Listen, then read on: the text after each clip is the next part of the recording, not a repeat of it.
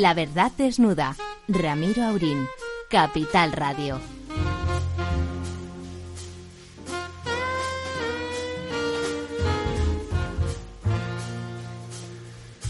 Muy buenas noches, amigas y amigos. Aquí estamos, como todos los miércoles por la noche, dispuestos a desnudar la verdad. De nuevo, presencialmente, nuestro profesor Tamames, sin el cual esto no es lo mismo, aunque se ponga el aparato, ver su cara y sus comentarios, sus ojos siempre despiertos y arqueándose a la más mínima ocasión. Don Ramón, ¿cómo andamos? Pues mucho mejor, muchas gracias. Si se refiere usted al a pequeño accidente que tuve con una contusión seria de la rodilla y de la cadera también derechas, pero afortunadamente no hubo rotura de ninguna clase. He tenido un médico de cabecera formidable que es don Pedro Guillén, famoso en el mundo entero, y estoy en plena recuperación ya. En plena forma, como siempre, don Ramón. Muchas gracias. Y hoy al otro lado del teléfono, haciendo de papá amantísimo, don Lorenzo. ¿Qué tal? Muy buenas noches, don Ramiro, eh, don Ramón, profesor. Hola, Lorenzo. ¿Qué tal? ¿Cómo se encontráis? Bueno, bastante, hoy... Bastante mejor, gracias. Permitidme que empiece de una forma un poco más frívola que de costumbre. Bueno, alegrándome de que eh, la selección española haya culminado, además de un buen partido de fútbol, que lo solía hacer eh, también en los anteriores, pero lo ha culminado con goles. Hemos ganado bueno, han ganado los jugadores 5 a 0 a Eslovaquia y nos hemos clasificado para la siguiente para la siguiente fase de la Eurocopa, que ya sé que el fútbol es una tontería, pero como decía, como dice Valdano, de todas las tonterías es la más importante de todas, ¿no? Y siempre sirve para en estos tiempos revueltos y de relativamente pocas alegrías y bastantes tribulaciones, pues bueno, sirve para relajar un poco la tensión y alegrarnos de que al menos ahí y por el momento España sigue siendo una, el portero es del Atleti de Bilbao, eh, unos cuantos jugadores son eh, del Barça, han nacido en, todos los, en todas las regiones de España, se abrazan estupendamente y da la sensación de que somos un país que quiere seguir unido y uniéndose todavía más eh, a Europa, siendo Europa, que es lo que significa esa Eurocopa, una celebración festiva y deportiva del continente que queremos convertir en una realidad política, en una cosa imaginaria como todas las naciones y como todos los constructos políticos que en el mundo son cosas que no tienen un sentido racional estricto y que contra más grandes son, pues menos límites ponen a los individuos y a los ciudadanos. Eh, bueno, dicho eso, nos tocará, don Ramón, eh, nos tocará después hablar inevitablemente de, de esos indultos que, el bueno de Matías Prats, yo no sé si sin querer o sin queriendo, le llamaba el otro día insultos con repetida contumacia, diciendo que me he vuelto a equivocar, me cachis en la mar con el gracejo que le acompaña y, y que en insultos se convirtieron en esa festividad que, celebró el presidente del gobierno en el teatro del liceo. Bueno, y que nadie le agradeció, al parecer, mientras eh, el señor Junqueras, con su cara de, de monaguillo aburrido, decía que era una muestra de debilidad del Estado, eso sí, con muchas ganas, me imagino, de salir del trullo, aunque sea un trullo lujoso el suyo, y con, bueno, con algún invitado que tenía un aparato de propaganda con estelada incluida y que se puso a gritar que lo que querían era amnistía y autodeterminación. Pero si quiere usted lo dejamos eso para comentarlo después con nuestro primer invitado, don José María Brunet. Muy bien, me parece muy bien, don Ramiro. Yo pensaba de todas formas pedirle la venia para felicitar a Luis Enrique como seleccionador nacional. Es un hombre que sufre, lleva la huella el sufrimiento cotidiano en su cara y en su vehemencia. Eso... Sí, pero asume la condición cuando le preguntaron qué le parecería si tuviera que salir de la selección caso de que le eliminen. Dijo, bueno, pues es lo normal. no, eso vivimos de los usted resultados. citaba a Valdano con que el fútbol es una tontería, pero es una tontería importante. Lo que decía Bernabéu cuando perdía el Madrid es eso, dice, pero ¿qué pasa? No pasa nada, esto es un juego y unas veces se gana y otras se pierde. Entonces hoy hemos ganado, eh, la pena es que haya ganado también Suecia, podríamos estar en el número uno, pero en fin, eso es secundario. Lo importante es que los colores nacionales pues disfrutan de mucha, digamos, de mucha vivencia por todos los españoles. Ahí estamos todos de acuerdo y como usted ha señalado es un equipo muy muy diverso. Creo que no hay ninguno del Madrid, me parece, ¿no? Este año no, este año no, porque como Ramos se lesionó, pues... Eh... Podrían haber puesto a Florentino, por lo menos. Bueno, si, si, gestiona los números, no sé si ganaríamos, pero, pero económicamente iríamos bien. De acompañante. Pero en fin, yo eh, empezaría con un tema que me parece interesante. A propósito, además de Ignacio Sánchez Galán, presidente de Iberdrola, que le han imputado por pretendidos manejos, presuntos bueno, manejos. Con el comisario Villarejo. Con el comisario Villarejo y rima perfectamente. Exacto. Pero yo creo que yo le voy a traer a colación por otra razón. Cuando estaba hace como tres años con el sistema de tarificación de entrada de las distintas clases o del mix de las distintas formas de energía, el sistema de tarificación, eh, dijo un día Sánchez Galán, el sistema español es kafkiano. Bueno, pero e, es kafkiano, pero iba mejorando para el personal de una manera formidable. Y el resultado es que llegó a bajar el precio del megavatio hora pues hasta 30 o 35 euros, mientras que ahora está en más de 90. No, no, ha subido mm, bueno, brutalmente en mejor, poco tiempo. Mejor haber mantenido lo kafkiano, ¿no? Pero claro, como la señora vicepresidenta cuarta quiere sacarle dinero a las eléctricas por tratar de retirarles mil millones y otros objetivos, pues ha puesto la energía por las nubes. Y al final pierde hasta el Estado al retirarse una parte del IVA y una parte del, de la generación eléctrica del 7%. Es un disparate tal que yo no sé cómo la oposición en el Congreso no pone Mm, saca los colores a los responsables de esta operación.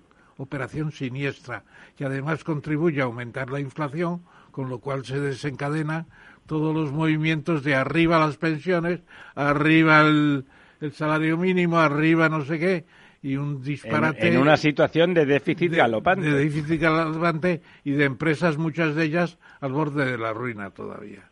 O sea que eh, primera nota de la noche, si usted prefiere, después de Luis Enrique y la selección. Vamos allá. Un cero patatero a la vicepresidencia cuarta de la. Bueno, me imagino que el interés por recaudar más inicial no nos sale directamente de ella. Eh, ese déficit, esos 27.000 millones consignados eh, como, como entrada de Europa, que en el mejor de los casos se quedarán en 19.000, sin perjuicio de que cuando nos repasen los deberes nos digan que la segunda parte no llega. Eh, bueno, ese déficit habrá que irlo habrá que irlo amortizando y por lo tanto se van inventando cositas. Claro, las cositas al final, eh, más allá de los cuentos chinos, las tienen que pagar los ciudadanos siempre ¿eh? esta sociedad, este, esta sociedad no anónima que se llama España, la pagan los ciudadanos españoles. Y si hay déficit, lo tienen que pagar los ciudadanos españoles, no lo pagan los ángeles del cielo. Claro, además los déficits, salvo operaciones milagrosas, solo se curan con emisiones de deuda. El Tesoro tiene déficit, pues a la deuda. Que la, que la Seguridad Social tiene déficit, a la eh, deuda que tiene problemas las pensiones, pues deuda. Claro, y la deuda, es déficit. Final, este año usted sabe cuánto pagamos el año pasado de, ¿De, servicio de la deuda.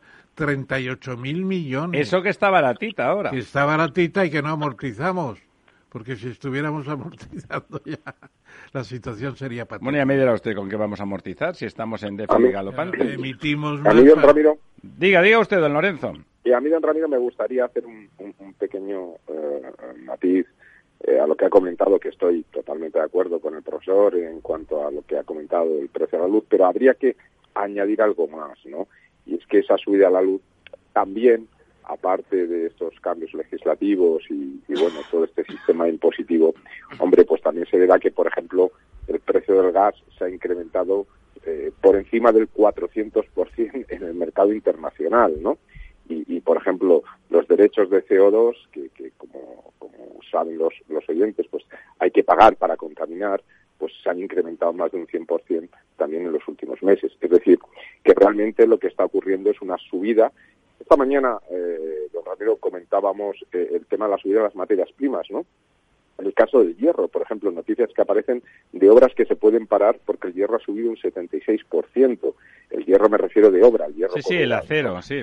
el acero, ¿no? Eh, que se pone para estructuras, o el aluminio un 56%. Es decir, estamos realmente en un rally de materias primas, en ese tránsito, en ese cambio a la pospandemia, a la pospandemia de momento, ¿no? Porque, bueno, estamos viendo cómo, cómo hasta, hasta Israel vuelve a poner, Israel que parecía que era el que iba a la cabeza del proceso de vacunación, ha vuelto a establecer medidas de, de aislamiento y de protección, etcétera, por, por la, vari- la variante Delta, ¿no?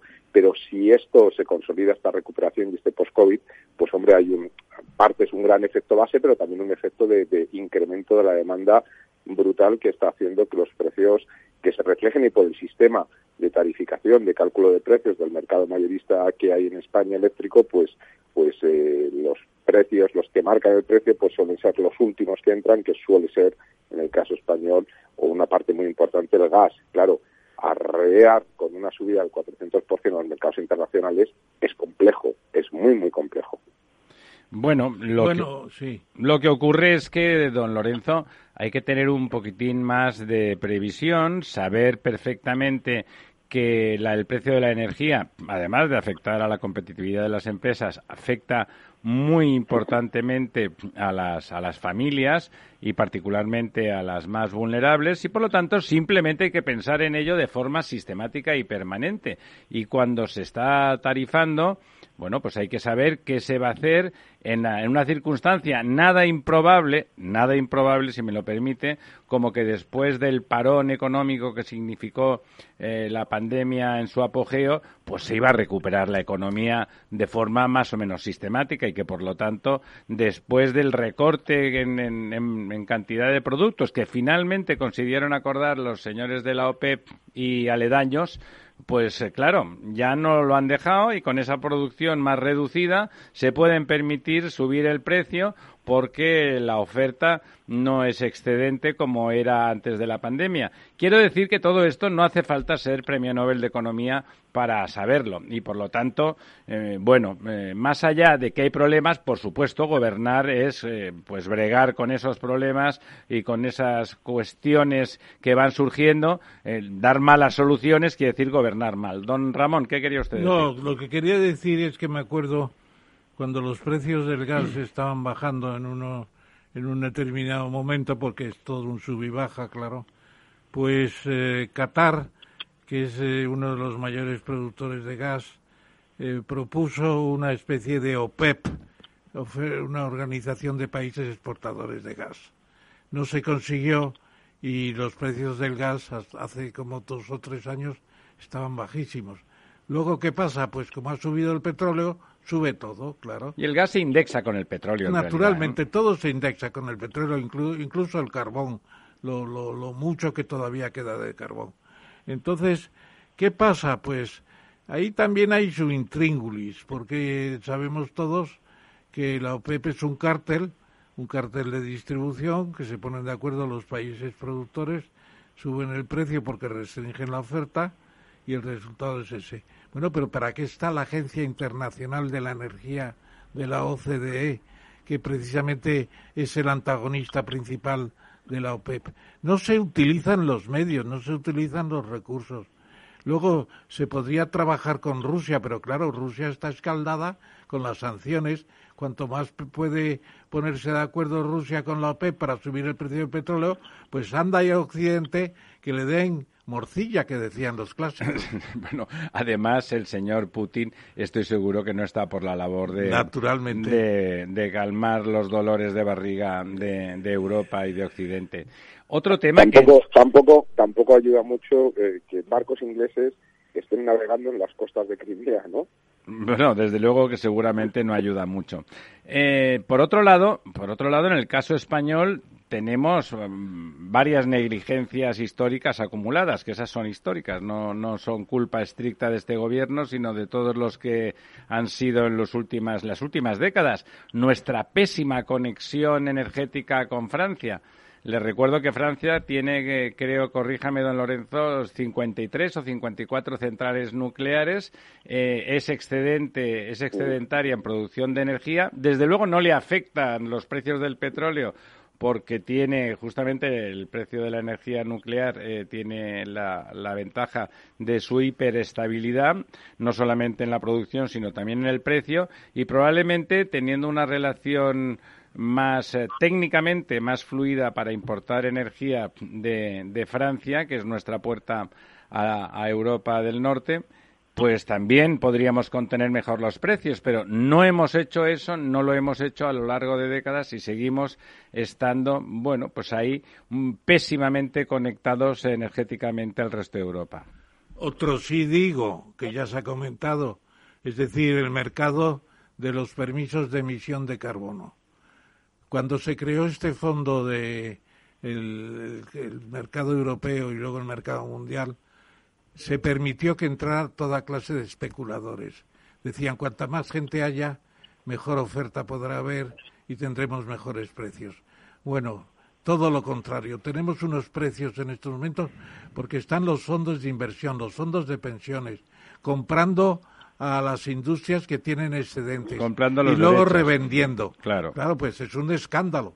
Lo que hay que hacer es poner una fecha de caducidad a los mercados de carbono y no, no emitir más, más permisos de contaminación como se están emitiendo todavía. Una vergüenza. Yo creo que nos están tomando el pelo desde el gobierno, no cuentan lo que hacen, no explican lo que sucede. Y el resultado es que la gente está pagando un plus muy importante y tenemos la inflación, el segundo demonio de Keynes después de la desocupación. ¿Usted cree que vuelve a haber riesgo de inflación? Ya la tenemos a la vista, la tenemos a la vista. Lo ha dicho Lorenzo cuando ha hablado de las subidas de los precios de las materias primas. Eh, es el hierro, es el, el cobre, es eh, todas, los, todas las eh, tierras raras, todavía mucho más. Bueno, y además ya hay momentos en que no hay chips en el mercado. No sé qué fábrica española, me parece que sea de Martorell, sí, anunciaba hoy que cierra, que cierra varios días porque no tiene chips.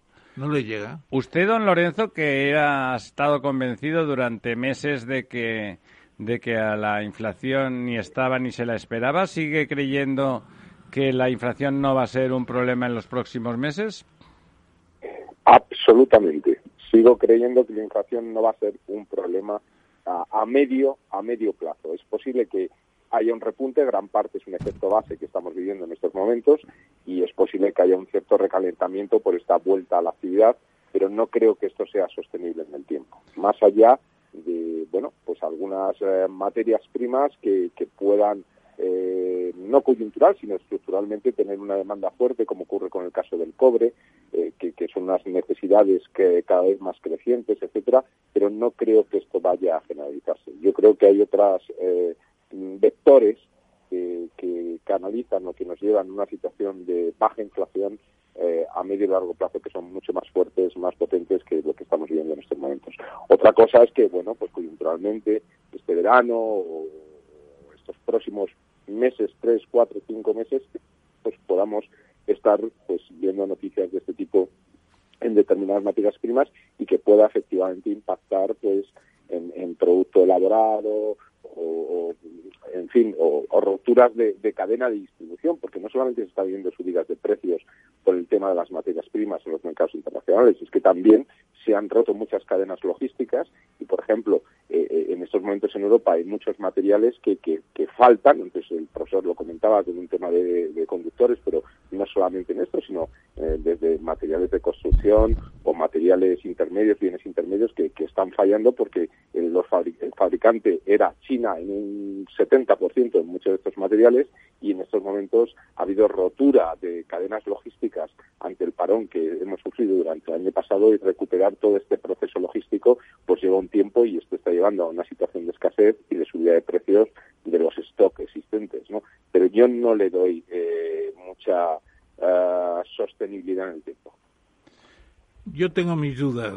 Yo reconozco que en un momento dado en esta mesa redonda, don Lorenzo eh, estaba inquieto por una inflación a largo plazo, en un horizonte más lejano, y yo estaba más optimista. En cambio, creo que ahora por ejemplo, la subida de los bonos del Tesoro de los Estados Unidos a 1,7 de interés, eso es importantísimo.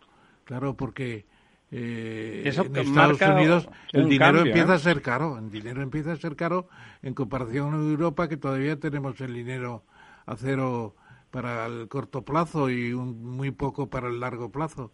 Yo creo que hay una tendencia, incluso en el mundo del trabajo. En Estados Unidos se dice que se está llegando a un tope en cantidad de sectores que no hay profesionales, no hay gente que emplear. Y eso sube los salarios, naturalmente, sin necesidad de que se suba oficialmente el salario mínimo interprofesional. Eh, hay un peligro, hay un peligro, no es inmediato y sobre todo se podría corregir este disparate de la subida del precio de la electricidad es un disparate brutal porque el IPC, la, energía, cuenta muchísimo. Cuenta muchísimo. Hablando de la energía, hoy la bolsa, que en general ha caído, eh, ha caído el 1,1%, creo que ha cerrado. Eh, ha perdido el 9.000. Ha perdido el 9.000, efectivamente, por poco, pero ha perdido el 9.000. Eh, Endesa ha perdido el 1,6%. Pero Iberdrola, Iberdrola, que aparentemente es una empresa mucho más sólida, eh, ha perdido el 3,6 prácticamente. Sí, pero es por la imputación de su ¿Usted Que, eso le iba a preguntar. ¿Usted cree que es por la imputación del señor Sánchez eh, Galán? Yo, yo, he visto el telediario y la locutora que estaba hablando relacionó las cosas íntimamente. No, no estaba desde el parque de la bolsa, pero yo creo que es un efecto de don Ignacio Sánchez Galán que le ha cogido Villarejo. Eh, de momento yo supongo que bueno, tienen sus buenos... Hay que hacer la presunción de inocencia, como siempre. Y tienen sus buenos abogados. ¿Usted, don Lorenzo, cree que esa diferencia es una diferencia de más del doble? ¿eh? O sea, es significativa. Es significativa. ¿Usted también cree que tiene que ver la, la, investigación al señor Sánchez de Galán? Sí, sin duda, sin duda. Sin duda tiene que ver. Tiene que ver, pues, porque, bueno, si, si realmente yo, yo defiendo la presunción de inocencia de cualquier ciudadano y más del señor Galán, que además creo que, que ha demostrado ser un excepcional eh, ejecutivo y ha conseguido, eh, una, ha realizado una gestión eh, absolutamente excepcional en Iberdrola, pero a pesar de ello, pues obviamente genera incertidumbres, ¿no? En la medida en que, bueno, nadie sabe cómo va a acabar esto. Y, por lo tanto pues pues puede puede existir que a medio plazo se produzca un, un cambio en la cúpula y por lo tanto un cambio en la estrategia. Y esto pues lógicamente el mercado descuenta las incertidumbres. Yo sí que creo que ese diferencial aparte que pueda el sector energético verse eh, afectado negativamente como bien comentabas el tema de Endesa pero sí que es verdad que, ese diferencial se puede deber clarísimamente al tema de la de la, de la, bueno, de la declaración como investigado al señor, al señor Sánchez Galán. Sí, pero y además se unen, eh, digamos, las, eh, el hambre con las ganas de comer, porque realmente la semana pasada hubo otro bajón de Iberdrola y de otras eléctricas debido a las genialidades de la vicepresidencia cuarta, que quiere retirar a las eléctricas mil millones con lo cual nos va, nos va a venir, nos va a venir eh, una situación patética en muchos aspectos. Por retirar mil millones de los beneficios de las eléctricas se está cargando tema de los precios de la energía. Y el año pasado, la semana pasada ya hubo un bajón. Hoy se junta el bajón psicológico, muy psicológico, porque Galán no es un líder cualquiera, es un líder del sector energético fantástico, en el sentido de que él quería el año 2010, 2030, ah, perdón, avanzar mucho más en la electrificación y avanzar mucho más en la sustitución de los fósiles por las renovables. bueno, Iberdrola sin duda ha sido el líder en, el cambio a las renovables. Volvemos, volvemos eh, en, apenas eh, un minuto con nuestro invitado, si el teléfono lo quiere, don José María Brunet. Esto te estás perdiendo si no escuchas a Luis Vicente Muñoz en Capital, La Bolsa y la Vida. Lo malo que tiene tal vez la bolsa, que es un mercado precioso, es que es muy objetivo y muy cruel. No te confundas. Capital, la bolsa y la vida con Luis Vicente Muñoz, el original. ¿Los traders son seres de este mundo? Operación Trader. ¿Te atreverías? Esto te estás perdiendo si no escuchas a Rocío Arbiza en Mercado Abierto. Francisco Polo, alto comisionado para España, Nación Emprendedora. En España, efectivamente, somos un país innovador. ¿Qué es lo que ha cambiado? Bueno, pues que ahora el gobierno, también por primera vez en la historia, ha tomado la decisión de que España en menos de 10 años se convierta en la nación emprendedora de mayor impacto social de la historia. Mercado Abierto con Rocío Arbiza.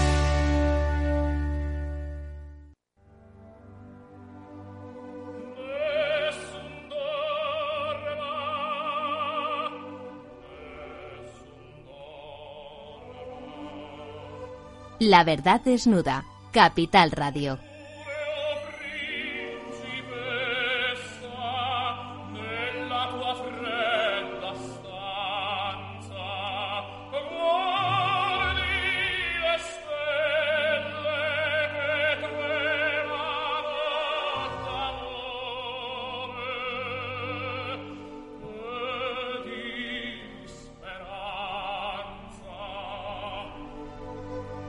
Pues sí, señor, aquí estamos. Qué calidad de director tenemos. Turandot de Puccini. Turandot de Puccini, si vamos a hablar del liceo, es mucho mejor, es mucho mejor cuando en el liceo se dan cita a los artistas. Pero están poniendo la bohème. Podía haber seleccionado la bohème. Están dando la bohème, es verdad, pero quizá nadie duerme es más adecuado. Don José María, ¿lo tenemos a usted ahí? Don José sí, hola, hola. ¿Qué tal? José María Brunet. Muy bien, aquí estamos. Eh, ah, perfecto. Un buen, un buen periodista, hoy, ha habido un buen amigo. Una alegría por parte de la selección, hombre. efectivamente, hoy al menos. Ya era hora. Además, además hemos, hemos ganado. Seguro que usted ha estado también, como buen barcelonés, muchas veces en el liceo, escuchando y asistiendo a representaciones formidables con artistas y directores de orquesta estupendos de primer nivel y no como lo que hubo ocasión de ver recientemente, ¿verdad? la, pero yo estoy seguro que Sánchez no quería competir en el terreno del bel canto. Seguramente no. Él se encuentra bello, mano bel canto. Eh, seguramente le hemos puesto, hemos puesto Turando y el Nessun Dorma porque seguramente de lo que salió de allí produjo el insomnio, el insomnio de, muchos ciudadanos. mis noticias son que ahora duerme mejor desde que no está Pablo Iglesias. Ah, bueno, probablemente. Hay que reconocer que en cualquier caso la ausencia de Pablo Iglesias eh, deja un, un, tono más pausado incluso al final de la noche e incluso no habiendo buenas noticias hay que reconocer que la falta cuando dijo que tenía temores respecto a cómo conciliar el sueño fue cuando tenía en perspectiva un pacto que efectivamente pues ya se vio que no, era del todo exitoso ¿no? Efectivamente. bueno, de hecho. ahora, yo ya te digo, no es que al pasar por la Moncloa alguna vez, y me ha tocado hacerlo de noche, oiga ronquidos, a eso no llega. pero, pero parece que, que se han disipado aquellos temores. Sí, bueno, yo creo que 24 horas después del final de las elecciones se tomó una, una caja entera de Orfidal y a partir de ahí se, se pudo permitir el, el pacto, el, el abrazo, el famoso abrazo del oso. Don Ramón, ¿quiere usted saludar a nuestro don José María Brunet? Naturalmente que sí. Muchas gracias, José María, por estar otra vez con nosotros. No es la primera vez. Podríamos ahorrarnos la presentación. Sí, es un periodista bien conocido. Recordaremos que José María Brunet estudió Ciencias de Información en la Universidad Autónoma de Barcelona, pasó muchos años en La Vanguardia y ha sido allí jefe de redacción. Estuvo antes en la agencia EFE, con lo cual tuvo una fase internacionalista muy importante y cuidó mucho durante su ejercicio la, digamos, presencia o el acompañamiento a los presidentes de gobierno Felipe González, José María Aznar e incluso Rodríguez Zapatero en sus viajes, en sus proyectos, etcétera. Supongo que habrá escrito mucho sobre todo eso y ha estado también eh, en Hora 25 en la cadena SER, en las mañanas de la Radio Nacional de España y actualmente escribe en el país. Me preguntarías, le preguntaría a José María, ¿qué significado tiene para usted en su, desde su observatorio de Cataluña el acto del liceo? Eh, oficialmente fue la apertura del diálogo entre España y el caso concreto de los problemas de Cataluña. Eh, En el fondo estaba latente que era el mantenimiento del gobierno de coalición tipo Frankenstein con todos los separatistas, secessionistas, etcétera, etcétera. Eh, ¿Vio usted la lista de los que asistieron al liceo? ¿Qué, valor le da, le, da, usted a ese acto? ¿Qué, valor no, le da? No me pareció, no me pareció lo fundamental. ¿eh? Yo creo que mm, lo, que buscaba eh, Pedro Sánchez era tener una plataforma de difusión en la propia ciudad eh, pues que, hiciera eco allí, en definitiva, de lo que ya tenía eh, muy decidido y que se iba a llevar a cabo al día siguiente. Yo creo que la puesta en escena ya empezó la semana anterior. Es decir, que en realidad, eh, cuando vimos además que el presidente nuevo de la Generalitat se acercaba al rey eh, por, primera vez en, meses, porque, en fin, eh, Felipe VI pues ha tenido que soportar en algunas ocasiones anteriores pues que le, fuera realmente a recibir prácticamente solo la delegada del gobierno. Desplantes, sí. Sí, perdón. Sí, sí, no, te digo que desplantes, apuntillaba que ah, desplantes uno detrás de otro, sí. Fíjate, eh, me consta, por ejemplo, a ver, cuando se produjo el primer aniversario de aquellos terribles atentados de las Ramblas, pues eh, eh, el rey estuvo en los actos, bueno, pues de recuerdo, claro, muy triste, y, allí también le tuvo que recibir la delegada del gobierno, y solo cuando accedió a las localidades del acto, digamos, a donde estaban la entrada de, la sillería dispuesta en la plaza de Cataluña, que es el, sitio más, más céntrico, pues el, que entonces era presidente de la Generalitat se acercó, pero eh, eh, pues para decirle, mira, que, le presentaba a la esposa de uno de los ex consejeros encarcelados, pero precisamente para decirle, mire usted, Lo recordamos. A, una de las personas perjudicadas por la represión, ¿no? Claro, que, que, para el rey pues también fue una situación desagradable porque, claro, la corona que tiene que ver con lo que estaba haciendo el Supremo entonces, ¿no? y además, José María, me parece muy bien traído el, la anécdota, bueno, anécdota no, el sucedido, porque significa mucho lo que, lo que los ciudadanos de verdad significan para el independentismo, ¿no? En, la celebración, en la conmemoración, que no celebración, de unos atentados que le costaron la vida a, varios ciudadanos de forma dramática, además, eh, en, lugar de acordarse de ese dolor de esas personas, iban a, a decir aquello famoso de que hay de lo mío, ¿no? Y aquí y aquí estamos nosotros con lo con la matraca de siempre. A propósito de lo que dice, fíjese, vamos a ver, en 2017, o fíjate si me permites el tuteo. Sí, por favor. en, 2017 los atentados se producen en agosto y eh, prácticamente tres semanas después, el, 5, 6 y 7 o 6 y 7, no, no recuerdo bien, dos o tres días de primeros de septiembre se aprueban las que se llamaron leyes de desconexión. Las famosas leyes de desconexión, sí. Claro, y eso era en septiembre. El día 20 de ese mismo mes, prácticamente, pues eso, un mes y tres días después de aquellos tremendos atentados, eh, pues lo que sucedía es la, aquella, aquella concentración frente a la Consejería de Economía cuando estaba siendo objeto de un registro por orden judicial, con 40.000 personas convocadas a la puerta. Acosando, eh, y la secretaria judicial saliendo por el tejado, ¿no? Todo aquello que pasó. Y, luego el 1 de octubre, que, que todo es una secuencia, al mismo año. O sea, una sociedad que había sufrido ese ataque terrorista y al mismo tiempo el estrés, obviamente, de, social que se produjo pues por estos acontecimientos que llevaron pues nada menos que a la, aplicación por primera vez del 155 la suspensión de la autonomía de una comunidad autónoma y una auténtica crisis institucional ¿no? José María no no cree que ha nombrado yo creo que el, punto clave fueron aquellos 5 y 6 o 6 y 7 no recuerdo 5 6 o 6 y 7 los días del Parlamento en que con las famosas leyes de, desconexión, que ya era, ya era un delito manifiesto, ¿no le parece que el error quizá eh, fundacional en la reacción del Estado eh, fue no aplicar en ese momento el 155? Es posible, la verdad, que si eh, no se hubiera llegado tan lejos, pues incluso la jornada del referéndum eh, si se hubiera podido afrontar de otro modo, evidentemente, porque eh, si el 155 hubiera estado en vigor antes, pues hay determinadas actuaciones del, gobierno autonómico pues que no no se hubieran producido, ¿no? Y que, bueno, digamos que mucho más complicado de organizar, ¿no? De manera que, es posible, sí, eh, que realmente... A ver, yo te diré más. Hemos comentado el, papel del rey, ¿no? El rey aparece en televisión el 3 de octubre.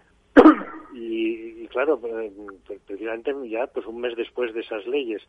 Y, mucha gente se preguntaría en ese momento, y, eh, cómo es que, que es el rey el que el que parece en cierto modo tomar las riendas de la situación. Bueno, muchas personas siguen creyendo que es por eso, porque al gobierno le ve, le vio con, con alguna debilidad, ¿no? Efectivamente. y, esa es una de las interpretaciones que se han hecho de aquel discurso, ¿no? Que ciertamente en Cataluña, he de decir que, y por eso también eh, actos como los que luego ha tratado de llevar a cabo la corona y con mucho éxito, como cuando eh, ¿no? la princesa Leonor habló y muy bien en lengua catalana en un acto público. Esas cosas en, en, la sociedad catalana se agradecen mucho, porque, digamos, conecta muy bien con los sentimientos. Por tanto, yo creo que sí que estamos en un camino que puede llevar a reencuentros, pero caramba, la apuesta es arriesgada, ya veremos. Porque de hecho, el otro día en el liceo, justamente comentábamos antes, el primero el desplante previo al liceo del propio Junqueras, eh, diciendo que era una muestra de, debilidad del Estado. En ningún momento no es que no pidiera perdón, ni hubiera ningún arrepentimiento, ni tan siquiera un replanteamiento serio como del procedimiento, sino que le llamó debilidad del Estado en lo que era claramente un desafío, era, era decir nos necesitan y por lo tanto hacen esto, no le damos ningún otro valor político. Ese era el, el mensaje bueno, más allá de luego el numerito del, del tipo de Arran, con los, las banderas y con todo el número, lo cual nos, nos, muestra que si hubieran querido hacer algún tipo de atentado allí dentro, pues hubiera sido perfectamente posible, ¿no? Ya, ya. Bueno, mira, yo de todas formas, mm, respecto de el indulto y sus posibles consecuencias, eh, mantengo una cierta expectativa. Es decir, eres optimista. Eh, ¿Perdón? ¿Eres optimista? Bueno, creo que hay que darle una oportunidad eh, al cambio de página. Es decir, yo no esperaba que las personas que fueron condenadas en su día por el Supremo no lo han hecho durante todos estos tres años largos, casi cuatro, que han estado en prisión, eh, reconocieran sus propios errores. Eh, en política no, no, suele suceder y en situaciones tan extremas como estas, pues probablemente sea más difícil pedirlo.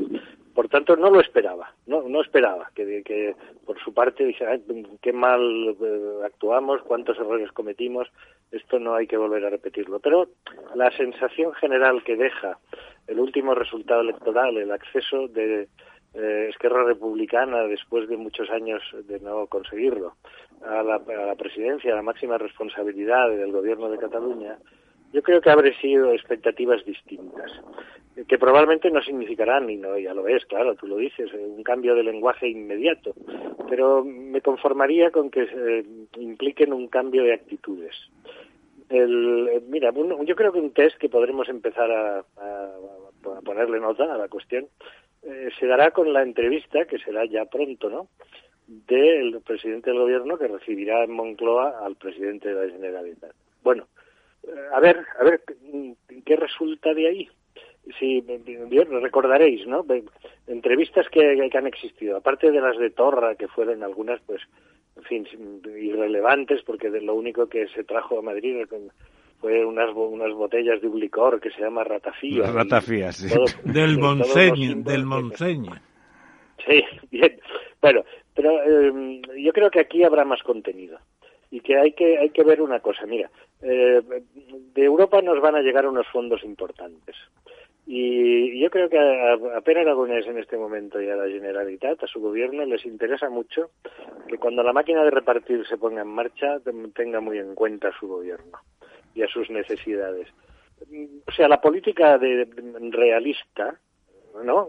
En este momento, después además de, eh, en fin, de, la- la- las etapas más duras de la pandemia que no se ha acabado, pero que han dejado una estela de muertes y de, de, de- de- ¿no? de problemas económicos graves, Sí. eh, que ambos dirigentes ahora lo que necesitan es estabilidad y yo creo que eh, se la van a, pro- a proporcionar porque está en el interés común de ambos. Bueno, yo me, te preguntaría, José María, eh, sobre la película que tenemos a partir de ahora. Eh, los grupos, eh, digamos, indultados, las personas indultadas en la puerta de la cárcel han dicho amnistía, autodeterminación y referéndum. Se mantienen en sus treces. ¿No está en el gobierno quizá la idea de que puede haber una ruptura entre Esquerra Republicana de Cataluña y, y Junts por Cataluña, en el sentido de que eh, ERC siempre es más calculadora, tú lo has dicho, los fondos europeos, las inversiones en Cataluña, etcétera. ¿No está la idea de romper el bloque independentista y dejando morirse de, de- de pena y de asco, por así decirlo, a Puigdemont y los suyos y ofrecer un relevo a RC con el apoyo del Partido Socialista de los Catalanes y abrir Sí, a ver, yo- ir en esa Sí, sí. ir en esa dirección? Sí, sí, sí. Yo- a ver, yo creo que ahora el interlocutor principal es Esquerra Republicana. Hoy mismo, en la sesión de control, se ha visto que eh, entre Sánchez y Rufián, no digo yo que se echaran flores, porque tampoco es eso, pero había ciertos mensajes de, de- de complicidad, ¿no? Yo le reconozco la valentía, le decía Rufián a, a Pedro Sánchez. Y Pedro Sánchez le, le venía a responder, muy bien, pues hoy no me plantee muchas exigencias. que No, hoy no día". me toquen las narices, por favor. Sí, bueno, digamos que el lenguaje popular sería eso. Entonces, yo te, eh, yo he visto, ¿no? Una cierta cercanía que, oye, cuando se acerquen fechas electorales, todo esto mm, volveremos al ruido, evidentemente. Pero lo que no creo es que se acuchillen.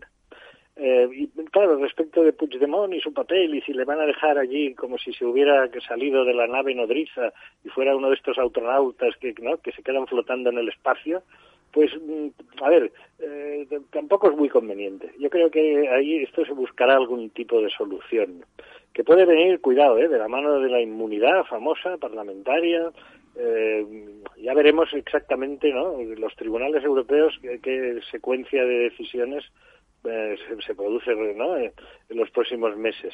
Pero claro, Puigdemont eternamente en Bruselas y con viajes de peregrinación de sus próximos es un factor de distorsión. De manera que el- yo te diría, eh, la parte que digamos más secundo de tu planteamiento es privilegiar, que lo hará el gobierno, el contacto con Esquerra. Pero el tema Puigdemont, tratar de buscarle una salida, eh, porque allí como agente político, eh, simplemente pues eh, desde la distancia interviniendo en la política española en general y catalana en particular, pues en fin, ya te digo, ya ves la palabra que empleo, es un factor de distorsión, de manera que sin duda, por la vía que sea, pero se tratará de terminar con esa situación. Sin duda, esa especie de falso exilio, de, de, de, fantasmagoría de lo que eran los exilios de verdad y lo que eran los sufrimientos políticos de verdad y las privaciones de libertad de verdad, es cierto que, que es un factor de marketing político externo que agita, ¿no? Que agita de forma un poco vacua, pero sí que es cierto que agita. Hay otro algún planteamiento de que el profesor Tamames decía que, que lo que había hecho Sánchez era intentar estabilizar su legislatura. En realidad, la legislatura, como es imposible, dada la configuración actual del Parlamento, que una moción de censura prospere, porque nadie de los que están en el gobierno o apoyándolo apoyaría a, Casado, que sería el único posible candidato, nunca. O sea, se puede afirmar con rotundidad absoluta. En realidad no hay posible moción de censura y, por lo tanto, la estabilidad de la presidencia de Sánchez, no sé si del gobierno, pero sí de su presidencia, parece asegurado. Eh, no sé si leíste el otro día el artículo de Arcadi, de Arcadi Espada, donde afirmaba que, que lo que buscaba Sánchez no era tanto la estabilidad como ah, garantizar fortalecer ese efecto ILA que había recuperado para el PSC una parte grande de su electorado perdido e intentar que, en las elecciones del 23, creo que serán el 23, ¿no? Eh, pues volver a, que el gran granero de votos, ya que Andalucía no parecía estar tan clara, recuperar como mínimo el granero de diputados que en el principio de la democracia supuso para el PSOE eh, Cataluña. ¿Tú lo ves así o, o crees que realmente lo que pretende Sánchez es apuntalar el gobierno? Bueno, yo creo que ambas cosas, digamos, no son incompatibles y eh, hacerlas plenamente compatibles para él seguramente pues eh, sería muy satisfactorio no eh, a ver yo mm, creo que a ver lo que fue el PSC en la transición y cuando Narcís Serra era vicepresidente del gobierno por ejemplo eso ya pasó. Es decir en, Cataluña yo he visto porque seguí campañas no de, en esa época del PSOE y del PSC llenar un Palau Sant Jordi hasta la bandera por, Felipe González, por ejemplo.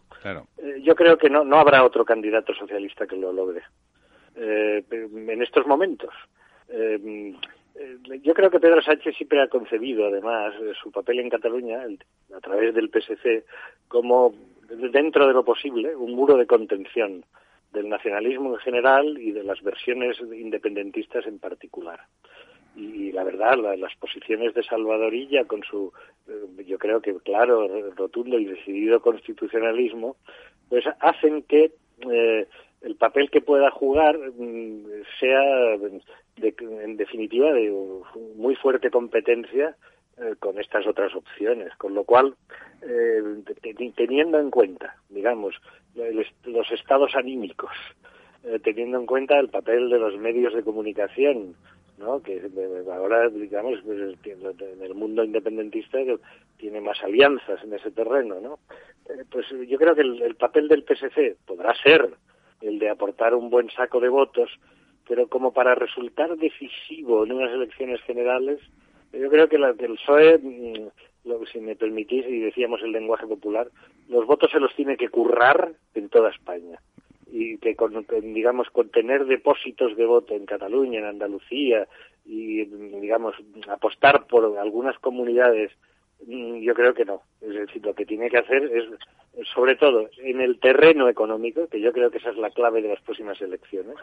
Si en Cataluña no ocurren hecatombes, que no tienen por qué ocurrir, yo creo que hechos como los del 17 probablemente no los veremos, eh, los que tenemos ya cierta edad, ya no sé de qué pasará dentro de 50 años, pero a medio, y, o sea, a corto y medio plazo los descarto, pues yo creo que lo que el estado de ánimo importante del país de cara a las próximas elecciones será el bolsillo, más que otros factores.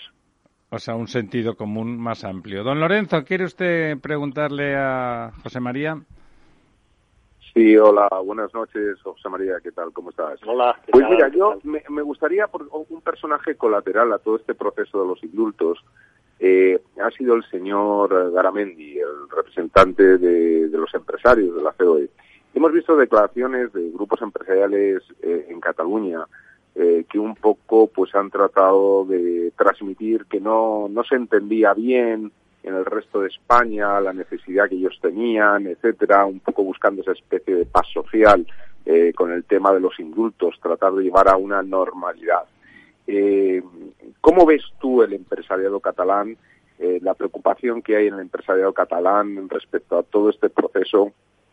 ¿Crees que hay un doble discurso ahora mismo en el gobierno de la Generalitat, interno-externo, eh, estas noticias que aparecen que, que, hablan en la intimidad otras cosas respecto a lo que hablan públicamente, es una escenificación esa salida de la amnistía, esa eh, negación de, del arrepentimiento, etcétera, eh, puede ser una teatralización o realmente nos esperan dos años complejos donde tal y como ha anunciado el presidente de la Unidad, eh, bueno, se, se va hacia, hacia un referéndum.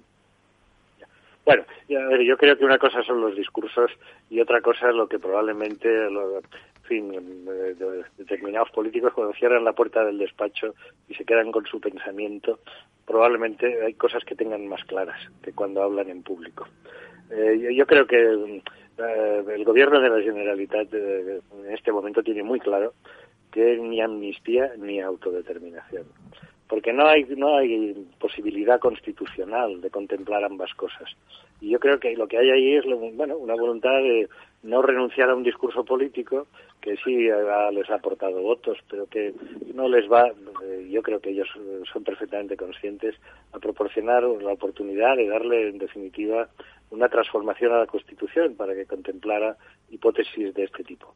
La amnistía ya además tendría un valor simbólico, eh, en fin, salvo que realmente las personas que hoy han abandonado la prisión tuvieran una verdadera en fin, urgencia en, repetir los hechos del 2017. Yo creo que nada de lo que ha ocurrido en los últimos cuatro años eh, avala la tesis de que se vayan a repetir esos hechos ni con esos protagonistas ni con otros, pero con esos menos, entre otras razones porque el gobierno al conceder el indulto, digamos que en el, en el contrato... Mantiene la inhabilitación, sí. Claro, ha puesto una serie de cautelas que harán que no se repitan. Eh, fácilmente, porque estas personas saben que serían los más perjudicados. De manera que yo creo que el avance del diálogo vendrá por otro lado. Yo ya, ya os he dicho que, eh, que creo que en el tema de los fondos europeos hay un primer banderín de enganche muy importante eh, para un gobierno que necesita consolidar posiciones y, demostrar capacidad de gestión. Y esto, Pedro Aragonés, yo creo que él tiene que ganar crédito personal y que lo intentará y que eh, la gente se olvide de Torra y, se dé cuenta de que gobernar es otra cosa.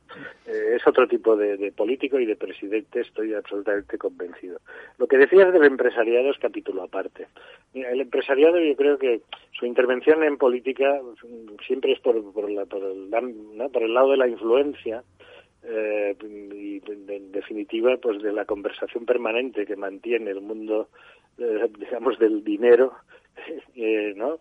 y de la empresa y de las inversiones con los políticos que han de tomar las decisiones que faciliten ¿no? el movimiento del dinero y su ganancia por tanto ahí están siempre los empresarios pero eh, obviamente su digamos su tendencia natural no es a buscar la confrontación su tendencia natural es a tratar de poner aceite en los engranajes. Lógicamente, sí. Y yo en eso es donde veo el papel de Garamendi. Eh, eh, yo creo que él eh, quiso ser un, una voz más, que, tampoco perdamos de vista que coincidió en el tiempo con las de, los obispos catalanes. Claro, que los obispos obviamente no se han vuelto independentistas, aunque alguno puede que, que lo sea, ¿no? como opción personal y como preferencia política. Pero que yo digo es que no, no están, digamos, abonando la estrategia de nadie. Si uno lee bien lo que decía aquel comunicado, y ahora me refiero al de los obispos, decía que el verdadero diálogo consiste, para que pueda prosperar, en que las partes estén dispuestas a renuncias. O sea, que ya le estaba diciendo al independentismo que fuera pensando en renunciar a aspectos maximalistas. Yo creo que claramente se refería más a ellos que a los que simplemente dicen que la Constitución está en vigor y hay que respetarla. Por tanto, eh, me preguntabais antes si soy optimista. Mira, yo no creo que haya, eh, digamos, empresarios que se han vendido nada, ni obispos que se han quitado la sotana.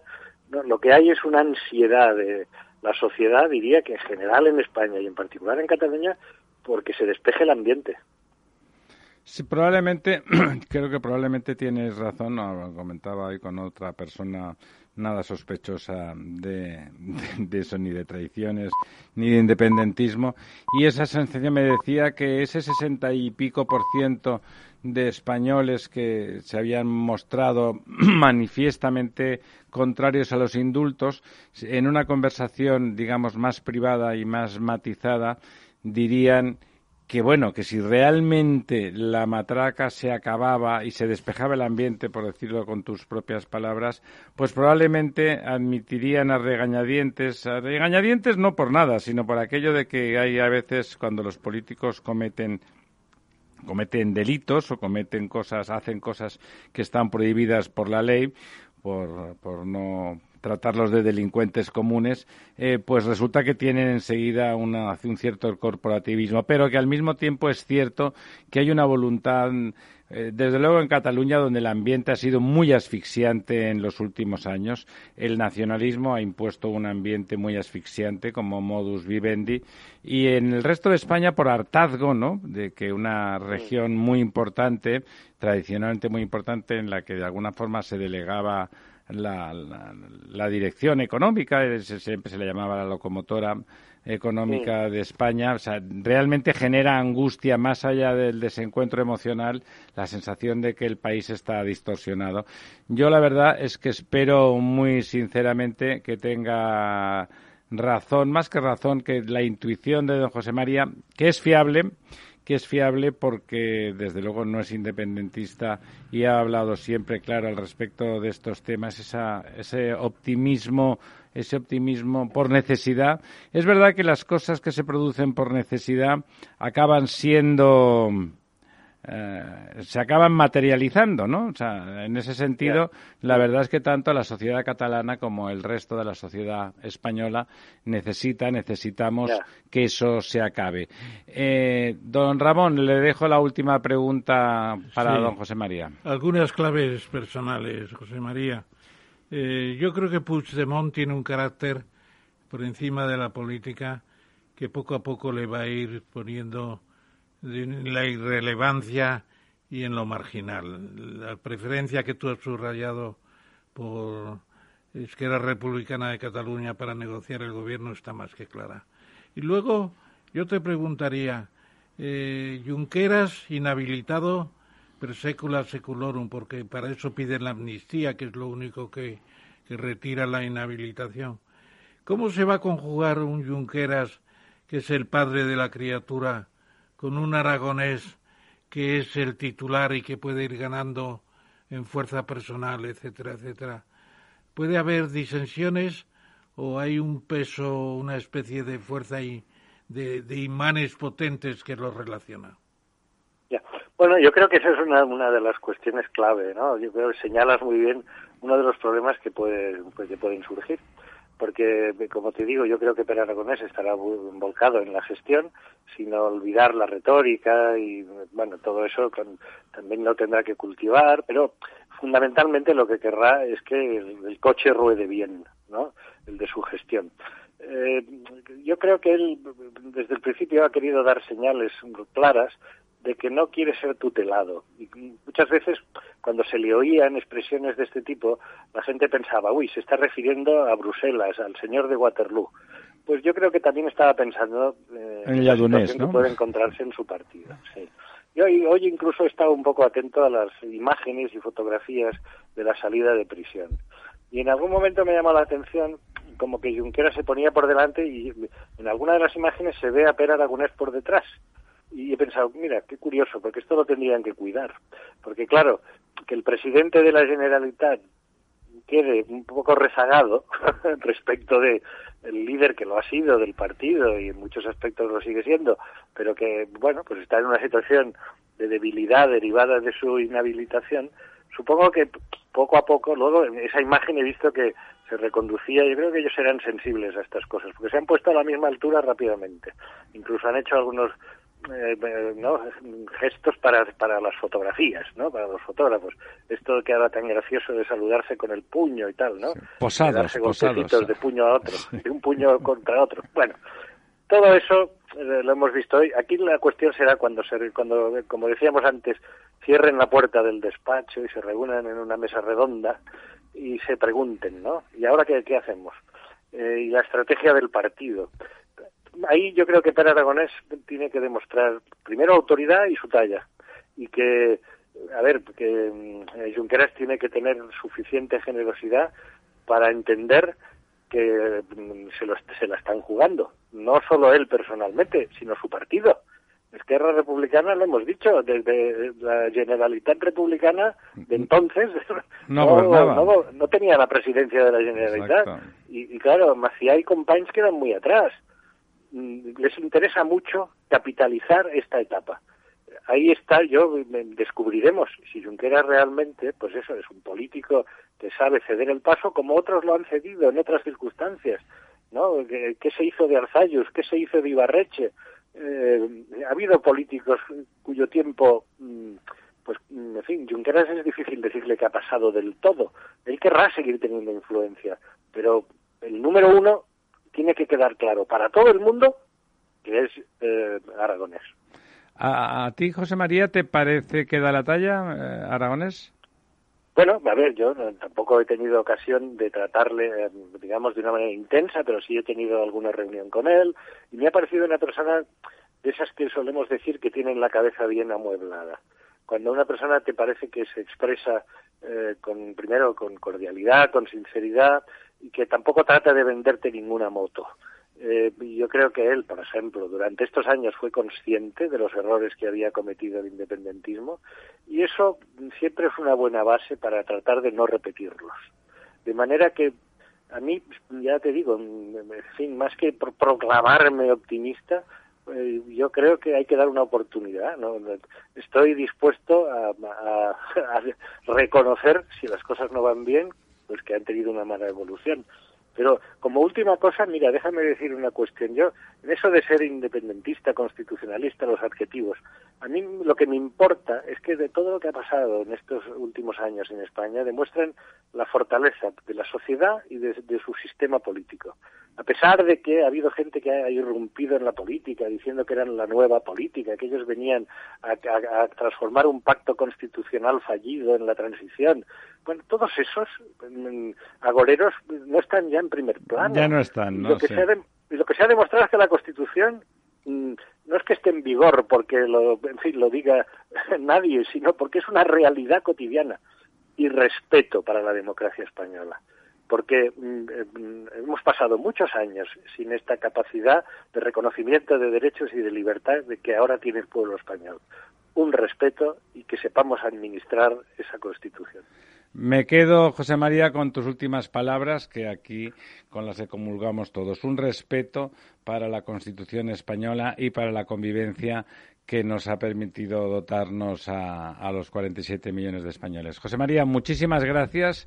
Eh, nada, seguimos contando contigo y con tu, con tu ya bien conocido sentido común catalán. Un abrazo. Pues Un abrazo gracias a vosotros. Está muy bien en vuestra compañía, ya lo sabéis. Un abrazo. Muchas gracias. La verdad desnuda, con Ramiro Aurín. Capital Radio existe para ayudar a las personas a formarse y conocer la verdad de la economía. Los valores que Capital Radio defiende son la verdad, la libertad y la responsabilidad. Capital Radio es una empresa independiente que no se identifica con ideologías políticas. Capital Radio está aquí para ayudar a las empresas a comunicar cómo crean valor. Capital Radio apuesta por empresas sostenibles, transparentes y comprometidas con la sociedad. ¿Y tú también quieres trabajar por un mundo mejor? Aquí tienes tu sintonía. Capital Radio, con la gente que aporta y no se aparta.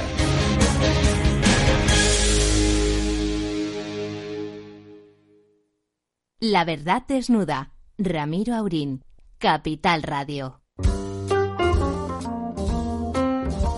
Aquí estamos de vuelta, poco menos de las 11 y 10 de la noche, y tenemos, y tenemos con nosotros eh, en esta línea de análisis de, de lo que está ocurriendo en el subcontinente iberoamericano, latinoamericano, si quieren ustedes, si contamos las islas francófonas, eh, a alguien particularmente adecuado para el asunto que ya nos ha acompañado en alguna ocasión. Don Carlos Malamut, ¿está usted ahí? Sí, muy buenas noches. Don Carlos eh, es eh, miembro del Instituto Elcano, pero como siempre, aunque ya ha estado con nosotros en otras ocasiones, dejamos que el profesor Tamamés haga una breve semblanza de nuestro invitado. Muy breve y expresiva, diciendo Carlos para empezar, que eres de nuestro Buenos Aires querido. Es decir... Cuando yo te vuelvo a ver. Exactamente. bueno, como ha dicho, investigador principal del Instituto Elcano y catedrático de Historia de América en la Universidad a Distancia, eh, uno de los 50 intelectuales iberoamericanos según un departamento de la Universidad de Oxford, y además ha sido ha trabajado en el Instituto Universitario Ortega y Gasset, hizo una tesis doctoral eh, sobre América precisamente en la Universidad Complutense y se ha especializado precisamente en esos temas. A mí me gusta mucho eh, la visión de algunos de sus libros y publicaciones, populismos latinoamericanos, por ejemplo, un tema muy interesante, la financiación de la reconquista de América, 1810-1826, que voy a leer con seguridad porque me interesa mucho. Luego el caso Pinochet y ya en inglés con Elizabeth Joyce, la, las multinacionales de la droga, el comercio de, de las multinacionales de la droga en todo el continente. Eh, son temas importantes y yo le haría para empezar, una pregunta precisamente a don Carlos Maramut. ¿Qué ha pasado en Chile? Perdón, ¿qué ha pasado en Colombia? Y es el tema del día. Porque ya vimos con Hugo Neira Perú, ya vimos con John Mueller eh, Chile, hoy nos toca con Carlos ver qué está pasando en Colombia. Una estabilidad que parecía que tenía el presidente Duque, discípulo de Uribe, con un pasado importante de relación también con Dos Santos anterior, y que se vino abajo con un proyecto de reforma fiscal, con unos ajustes en el Ministerio de Hacienda precisamente, manifestaciones impresionantes en el mes de abril con destrozos importantísimos y la resurrección de las FARC como si no hubiera otros problemas con un líder que tengo por aquí su nombre que es que es nuevo y que yo no sé la importancia que tiene realmente Danilo Albiud. Estas son las preguntas iniciales, querido Carlos. Bueno, quieres, quieres saber mucho, Ramón, pero eh, eh, brevemente, ¿no? Es decir, eh, lo que pasó en Colombia es la expresión de otra pandemia que está castigando a América Latina, que es la de la protesta social y desde esta perspectiva eh, y, un profundo malestar social, ¿no? un malestar social que afecta básicamente a mucha gente de los sectores medios en posiciones vulnerables, sectores medios que eh, desde comienzos del siglo XXI habían comenzado a ascender desde las clases más bajas, desde los sectores populares, gracias al crecimiento económico provocado por el llamado superciclo de las materias primas. ¿no? Y a partir del fin de este superciclo, en 2014-2015, la situación comenzó a deteriorarse y a partir de ahí lo que vemos es un retroceso de estos sectores que ven con gran preocupación cómo sus conquistas recientes pueden ser puestas en cuestión. Y quienes más sufren esto son sin duda alguna los jóvenes. ¿no? En este contexto, el, la chispa que hizo estallar el polvorín en Colombia, que fue la reforma tributaria, una reforma tributaria con algunos aciertos, pero sobre todo presentada de forma inoportuna, ¿no? Es decir, sin concitar los necesarios consensos parlamentarios, sin ser explicada eh, claramente ante la población, fue algo que, como por ejemplo en Chile ocurrió a finales de 2019, cuando un aumento en el precio del metro, un aumento de, centésimas, ¿no? Sí, ridículo, un aumento ridículo, hay que decirlo, sí. Publique, que provocó también profundos estallidos sociales. ¿no? En Colombia ha pasado algo parecido, pero sin embargo, en, en los últimos años no es la primera vez que Colombia se sale a la calle, ¿no? que una parte importante de, sale a la calle. Eh, tú decías, Ramón, que las FARC han resucitado, ¿no? En realidad las FARC no han resucitado. Eh, en el proceso de paz colombiano, con todos sus aciertos y, sus errores, ha pasado lo que ha pasado en muchos otros procesos similares, que una parte de la organización que decide abandonar las armas se revela contra esta, este acuerdo, no lo acepta, eh, piensan que la lucha debe continuar a cualquier precio, entre otras cuestiones porque es una forma de vida que tienen que cuidar y respetar. Entonces, desde el comienzo ha habido disidencias de la FARC importantes y estas disidencias de alguna forma han participado también en algunos acontecimientos vinculados a las protestas, como han participado también los narcotraficantes, como han participado el, el, LN y, otros grupos, ¿no? Pero eh, lo que es importante señalar es que eh, el grueso de la protesta, el grueso del descontento, tiene que ver con sectores no encuadrados, tiene que ver con protestas legítimas de parte del pueblo colombiano, que ve eh, con preocupación cómo la situación es, es, una situación complicada y agravada sobre todo por los efectos desastrosos de la pandemia y también por el confinamiento prolongado a lo que se han visto sometidos. Carlos, ahí, ahí comentabas el tema de Chile, eh, está el tema de Colombia, comentábamos el otro día el tema de Perú.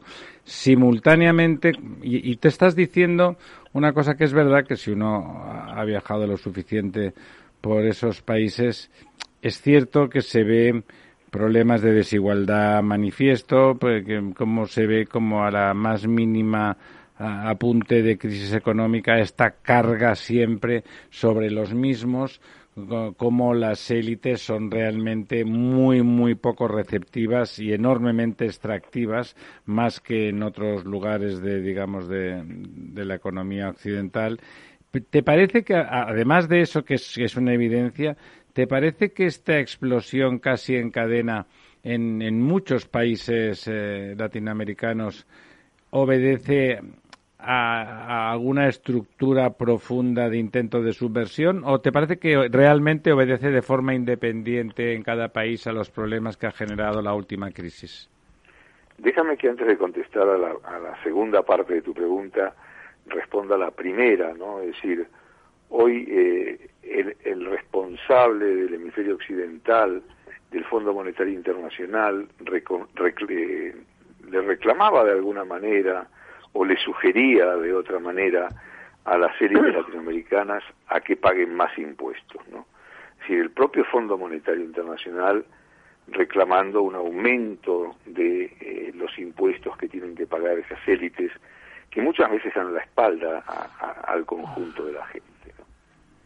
Ahora, yendo a, a, si hay una, una mano oculta detrás de las protestas, Mira, eh, teorías conspirativas eh, en América Latina las ha habido siempre y, en este momento también las hay para todos los gustos, ¿no?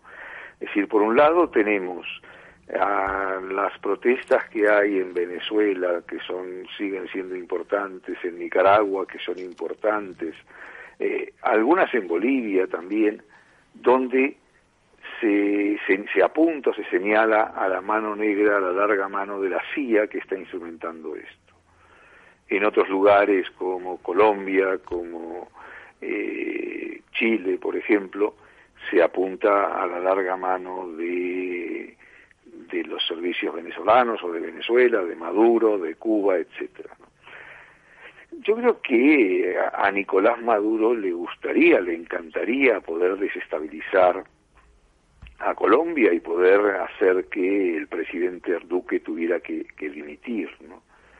Sin embargo, yo creo que más allá de sus deseos, la realidad impone otras limitaciones, ¿no? No estamos ya en la época de Chávez, donde en Caracas sobraban los petrodólares con que financiar campañas electorales, ya no se ven más eh, pesados maletines repletos de dólares para financiar campañas y que eh, circulaban en los aviones de PDVSA, ¿no? Es decir, la situación yo creo que hoy, hoy por hoy es otra, eh, por supuesto que eh, habrá agentes de los servicios venezolanos intentando prender alguna chispa en, en, en, Colombia, ¿no? Pero una cosa es que haya algunos y otra cosa es que esto sea producto únicamente de su creatividad o, se, o de su eh, de su maldad, ¿no? Es decir, en todo caso lo que están intentando es subirse a un tren en marcha e intentar eh, aprovecharlo de la mejor manera posible, pero eh, yo creo que estas protestas responden a causas estructurales mucho más profundas, hablabas de la desigualdad, la pandemia está provocando un aumento de la pobreza importante, la informalidad en estos países tiene, tiene un peso eh, considerable y todo esto no debe olvidarse, ¿no? Y, aparte lo que señalaba antes, ¿no? Es decir, eh, para hablar de Chile, un, un analista chileno decía que a los sectores medios que habían ascendido en los últimos años y que eran ahora los que estaban protestando, se les había prometido el paraíso y de repente se encontraban a las puertas del paraíso sin poder entrar en él. ¿no? Esto, esto presenta o provoca grandes frustraciones en la gente, eh, grandes temores y, esto obliga a muchos a, a, reaccionar de una manera a veces eh, que se condice bastante poco con eh, la legalidad y con el respeto a la forma. ¿no? Don Lorenzo, ¿quiere usted, Carlos, bien sí, conocedor sí. de Colombia, preguntarle a Carlos? Sí, sí buenas noches, Carlos. Eh, bueno, tú comentas lo de que no, no crees mucho en esta especie de la, de la mano negra, pero en estos momentos en Colombia, yo, yo coincido que en Colombia hay elementos estructurales que, que habría que retroceder muchos años y, y, sobre todo por un incremento de la violencia común. Eh, recordemos un poco la retirada de los paramilitares reconvertidos en, en, bandas, en bandas, en muchos casos en bandas criminales de, de, de bueno, pues de, de, delincuencia común y también durante los últimos años, pues eh, cifran en cerca de dos millones de venezolanos hambrientos que han tenido que cruzar la frontera un poco movido por la situación en Venezuela y que esto pues ha llevado a una precariedad laboral y a un empobrecimiento de la sociedad importante que ha llevado a, bueno pues a ese incremento también de la violencia y hay un elemento latente muy importante. Pero la realidad es que en estos momentos eh, quien lidera el, con la caída brusca de, de Duque en, en, cuanto a la repoblación por parte de los ciudadanos en Colombia quien encabeza un poco las encuestas ante las elecciones que son eh, dentro de unos meses son en la primavera del año que viene estaría el señor Petro que recordemos que fue alcalde de Bogotá en una gestión eh, bastante lamentable eh, de la ciudad, pero que sin embargo aglutina ese movimiento de la izquierda. Sergio Fajardo, que él está un poco en ese centro izquierda, sería el segundo en estos, en estos, en estas previsiones, eh, en estos momentos de intención de voto. Pero claro, si, si el señor Petro acaba tomando el poder en Colombia, esto, esto es realmente una, una mm, conquista de, de, un movimiento que se inicia hace muchos años en Cuba y que de alguna forma está extendiéndose como una mancha de aceite por toda por toda Iberoamérica, ¿no? Eh, las últimas elecciones, aunque ha sido muy en la línea eh, de flotación en Perú, que, que, puede dar la entrada también a un movimiento pues más radical, eh, pero el caso de Petro eh, sería Castillo. muchísimo muchísimo peor que, que el caso de Perú. El foro de Sao Paulo.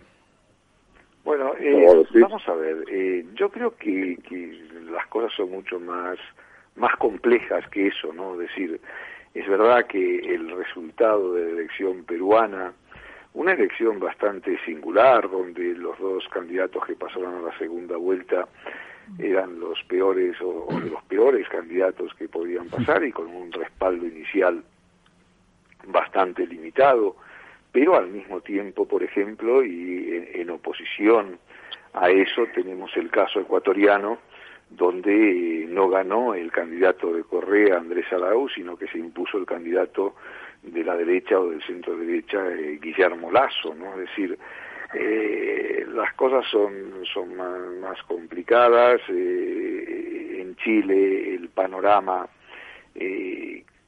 eh, está todavía por, por esclarecer. La segunda vuelta de las elecciones a gobernador nos mostraron que ese auge de la izquierda se veía limitado en, en, la elección a, gobernadores, como señalaba.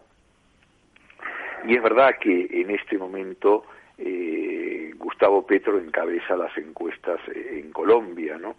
Ahora, si eh, metemos todo en el mismo saco, ¿no? Y metemos a las bandas criminales, al ELN, a, las disidencias de la FARC en respaldo de Petro, me parece que el panorama no queda demasiado claro, porque esas mismas estructuras eh, violentas en otras regiones del país y, inclusive en la frontera o del otro lado de la frontera en Venezuela, se están eh, enfrentando entre sí de manera violenta con muertos, con heridos, con, muchas pérdidas. Entonces, eh, pensar que esos enfrentamientos se pueden dejar de lado para entronizar un mismo candidato común, yo tengo serias dudas de que así sean eh, las cosas, ¿no? Es decir, evidentemente Petro está intentando llevar el agua a su molino, eh, Petro está intentando canalizar la protesta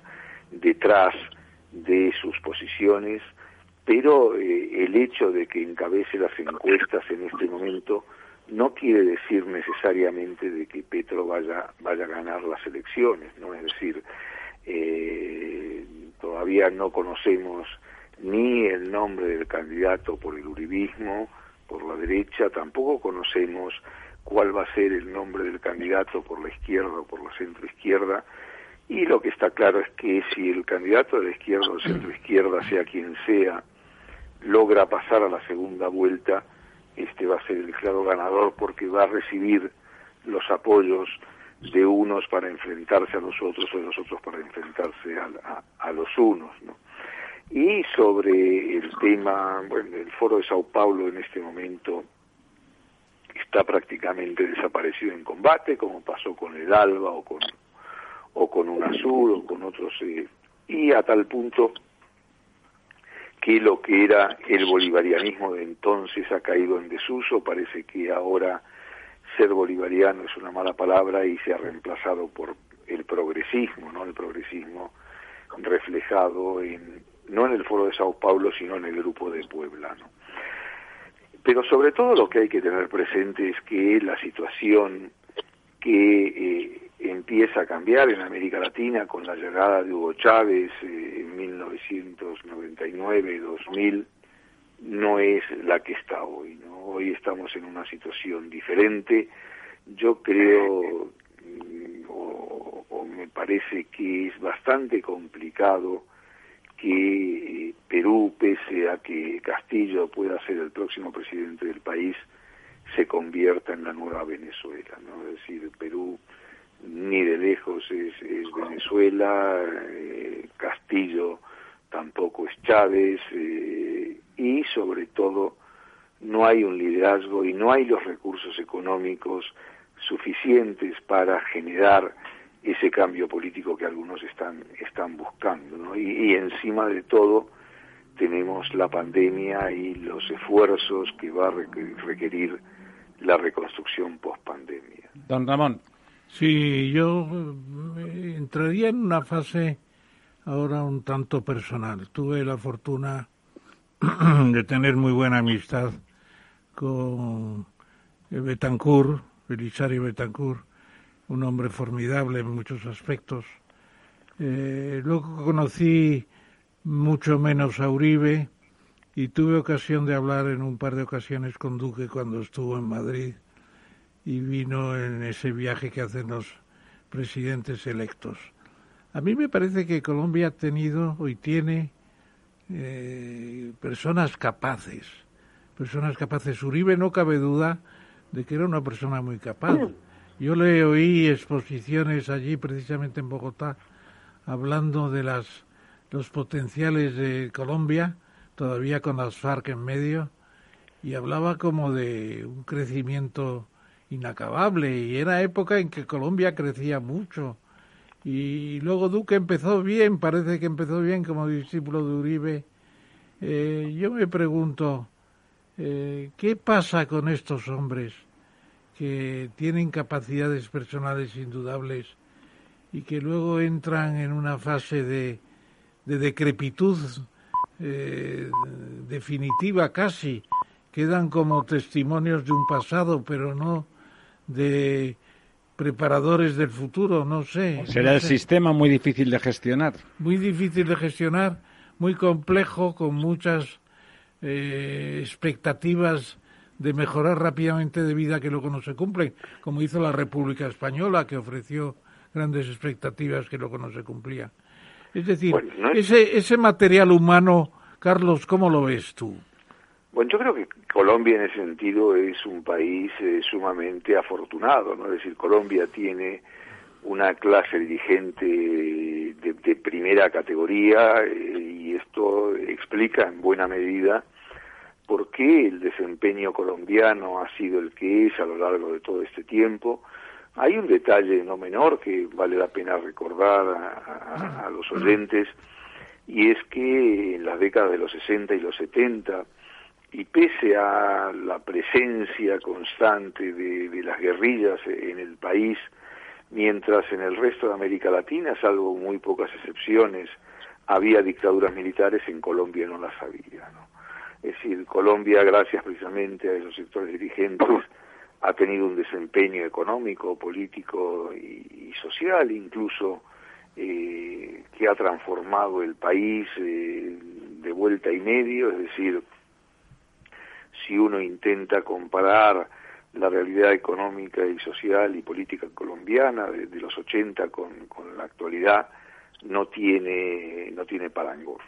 Ahora, es verdad que la situación de Duque es, complicada y es complicada en buena medida por una situación estructural. No es que Duque lo esté haciendo rematadamente mal, porque no, no es eso, pero en primer lugar es cierto que fue puesto por, por Uribe como el candidato presidencial, pero de todos los candidatos que había en su momento, Duque era el menos uribista de todos, ¿no?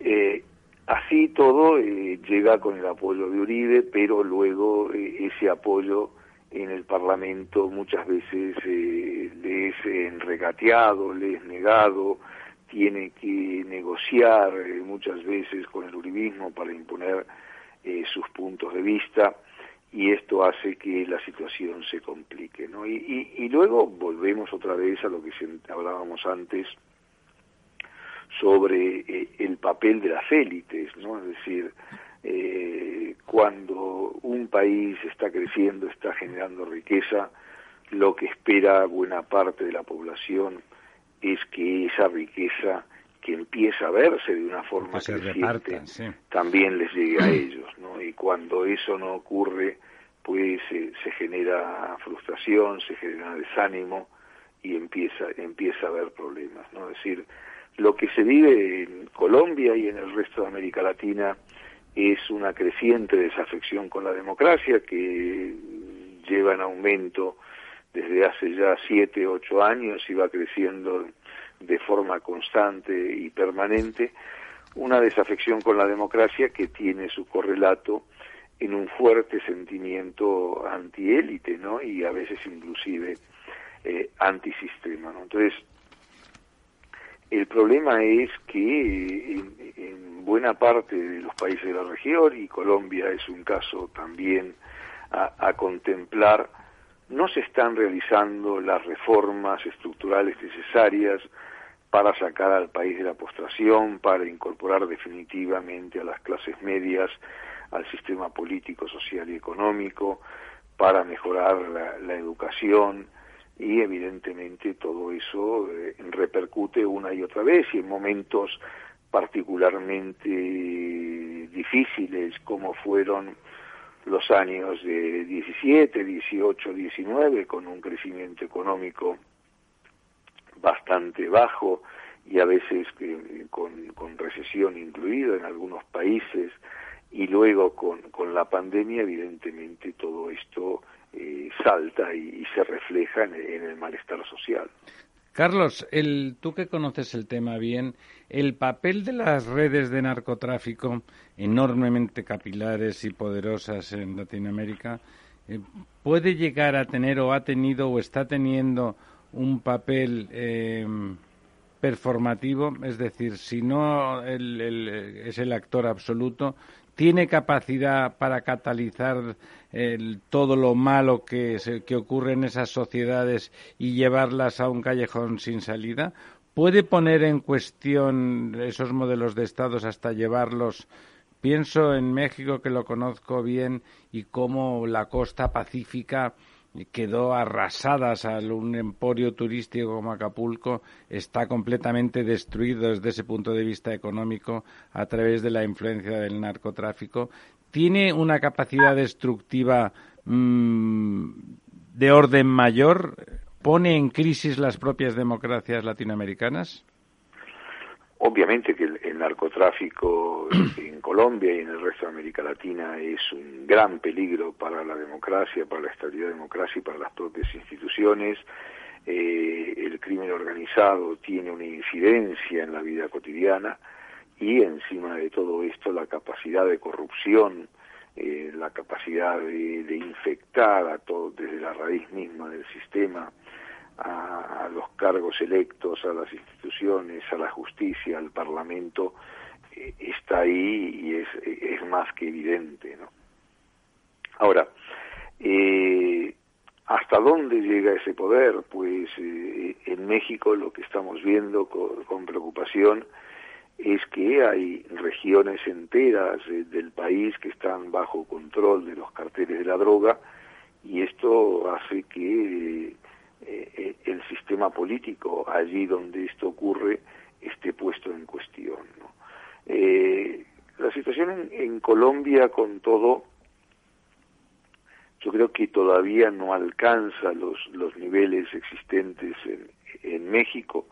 Evidentemente la situación en otros momentos fue sumamente complicada. Recordemos lo que ocurría en el país en la época de Pablo Escobar, en la época en las cuales los carteles de Cali y Medellín estaban en auge y eso marcaba eh, enormemente eh, la debilidad del Estado frente a esos carteles de la droga. Luego eh, hubo momentos de recuperación del Estado y del papel del Estado a la hora de controlar la violencia y evidentemente, por ejemplo, el papel de Uribe con su política de seguridad democrática eh, incrementó notablemente la presencia del Estado y marcó un cierto retroceso eh, de los carteles de la droga, hoy más atomizados que en el pasado.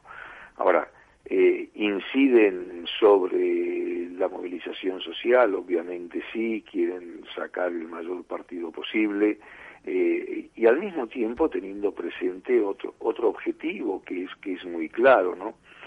En la medida en que hay malestar social, en la medida en que hay violencia en las calles, en la medida en que la gente protesta y, se levanta, las fuerzas del orden tienen que estar más pendientes de reprimir esos movimientos sociales que de reprimir a las bandas del narcotráfico, ¿no? Y esto es algo que beneficia claramente al negocio y les permite obtener mayores y mejores rendimientos. Y yo no me quedaría tranquilo si no te hacemos la última pregunta o la penúltima, eh, para preguntarte eh, qué papel económicamente desbordante está jugando China. ¿Tú crees que China tiene capacidad para el modelo Xi Jinping de leninismo político y ya sistema capitalista de producción, pero muy intervenido, claro, y muy dirigido por el partido? China está conquistando intelectuales que buscan un trade-off de libertad por eh, digamos, progreso económico y estabilidad financiera, etcétera? ¿O China va al negocio pura y simplemente todavía en esa parte del mundo? Bueno, yo creo que, China en este momento es un actor con una presencia creciente en América Latina. El gran desembarco chino en la región comenzó a comienzos del siglo XXI, valga la redundancia, y durante bastante tiempo eh, esta presencia era eminentemente comercial, ¿no? Es decir, China encontraba en América Latina un gran mercado para abastecerse de materias primas, alimentos, combustibles, minerales muy necesarios para su crecimiento económico, pero a la vez un mercado importante donde exportar sus manufacturas. Con el correr de los años, eh, China empezó a diversificar esa presencia, hoy es el principal socio comercial de la mayor parte de los países latinoamericanos, pero también empezó a prestar dinero y a invertir eh, en empresas y en actividades productivas en, en América Latina. Yo creo que en este momento eh, China todavía se rige por la idea de, del negocio. Es América Latina es una es un mercado importante que, que mantener. Es verdad que el enfrentamiento global con Estados Unidos tiene en América Latina también un escenario en juego, pero los, los intereses chinos eh, son cada vez más importantes, por supuesto que la inversión de Estados Unidos, inclusive la inversión de la Europea, de la Unión Europea todavía es superior a la China, pero la China es cada vez más importante. Y en ese sentido, quizás sea importante considerar algo que muchas veces no se tiene en cuenta, y es que frente a esta perspectiva de desestabilización, por ejemplo en Perú con Pedro Castillo, la presencia de intereses chinos puede ser un elemento eh, moderador, ¿no? Es decir, es verdad que en Perú, por ejemplo, las inversiones chinas en el sector minero no son las, las hegemónicas, hay empresas mineras canadienses y otras occidentales más potentes que las chinas, pero las chinas están ahí y es evidente que si el gobierno de Castillo el día de mañana quiere nacionalizar eh, al sector extractivo, al sector minero, no solamente va a tener enfrente a Estados Unidos, a Canadá o a los eh, inversionistas europeos, sino también a los propios chinos, ¿no? Es decir, que van a salir en defensa de sus eh, intereses económicos. Es decir, yo creo que en este momento si a los chinos se les obliga a elegir entre potenciar una sociedad socialista, sea marxista-leninista, bolivariana o mariateguista, o preservar sus intereses económicos, eh, la decisión está clara y tiene que ver más con esto último que con lo primero. ¿no? Bien, más o menos. Don Lorenzo, le cedo la última pregunta por su querencia colombiana. A mí me gustaría aprovechar la presencia de don Carlos para preguntarle sobre el gran gigante de, la región iberoamericana que es Brasil. El gobierno del señor eh, Bolsonaro parece que está muy, muy desgastado, muy afectado, también con fuertes revueltas por todo el tratamiento de, la crisis del coronavirus, pero también un poco por su estilo de gobierno muy a, lo, a lo Donald Trump. Y la izquierda parece que empieza a resurgir, ¿no? Hay un personaje, el señor eh, Guillermo Boulos, que, parece que puede canalizar parte de la izquierda alternativa a, Lula. Y, esto, ¿cómo, cómo ves eh, ese, ese movimiento que, puede dar un cambio también en lo que sería la principal eh, bueno potencia económica de, la región? Mira, eh, en Colombia las elecciones presidenciales son en mayo del, año próximo, ¿no? Eh, y todavía queda queda una eternidad, ¿no? Es decir, en, en Brasil todavía queda más tiempo porque son, si no recuerdo mal, en octubre del, del 22 las próximas elecciones, ¿no? Y esto hace nacionales. que más allá del deseo de Bolsonaro de presentarse a la reelección, que es obvio. Más allá del deseo de Lula de también concurrir, que, salta a la vista, todavía no, no conocemos claramente quién va a ser el resto de los candidatos y, por ejemplo, se va a lograr articular algo que lo que se venía trabajando hasta ahora sin demasiado éxito, pero bueno, se siguen poniendo las piedras sobre una candidatura relativamente potente de, centro. Y si esto ocurre, ¿cómo va a afectar eh, la correlación de fuerzas, el apoyo electoral, etcétera? Pero, pero Boulos obtuvo más de un 40% en las elecciones de Sao Paulo.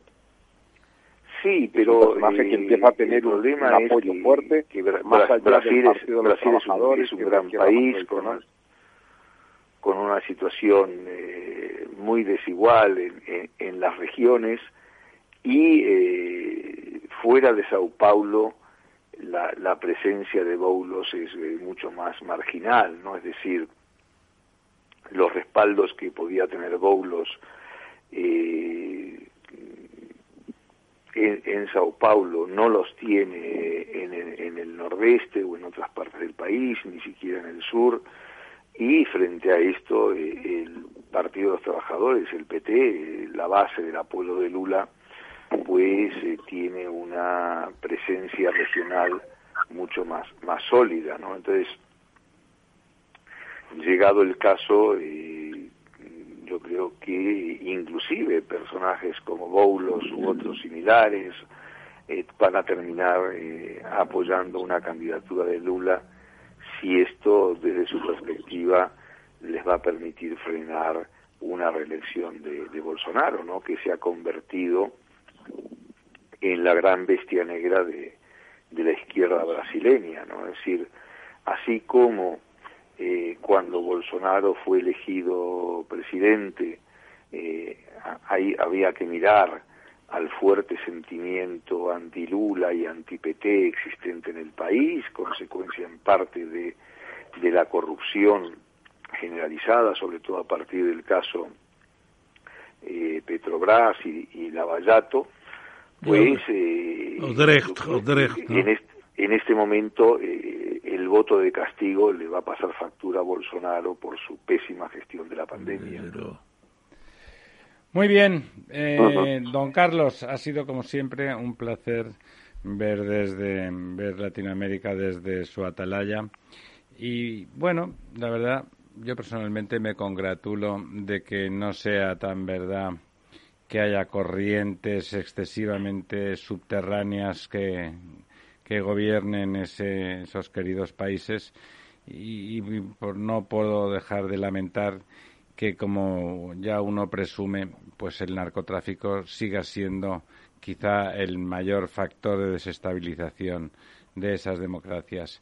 Esperemos que esa desafección hacia la democracia no se traduzca en regímenes lamentables como el de Ortega o como el de Maduro y que bueno y que la próxima vez que le convoquemos nos cuente usted alguna novedad positiva sobre nuestros queridos hermanos. Muy buenas noches y muchas gracias, don Carlos. Gracias. Nada, ya, me gustará que sea así. buenas noches. Buenas noches. La verdad desnuda. Ramiro Aurín, Capital Radio.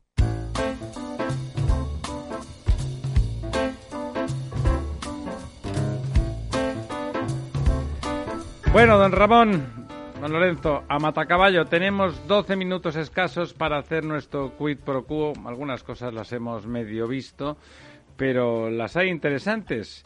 Eh, don Carlos Torres, presidente del BBVA, eh, es optimista, lo cual, bueno, sin duda es alguien bien informado. El, el gabinete de estudios del Banco de Bilbao Vizcaya eh, era de los más reputados, lo ha sido hasta, bueno, supongo que lo sigue siendo de los más reputados del sistema, y si él está optimista, debe de tener sus motivos, ¿no? Sí, es el research que dicen en el propio banco, la investigación económica es bastante sólida y hacen predicciones que generalmente se cumplen. Y yo creo que la previsión que ha hecho eh, Torres es muy sencilla. Creceremos este año al 6%, que es un crecimiento que el primer trimestre no garantizaba ni mucho menos.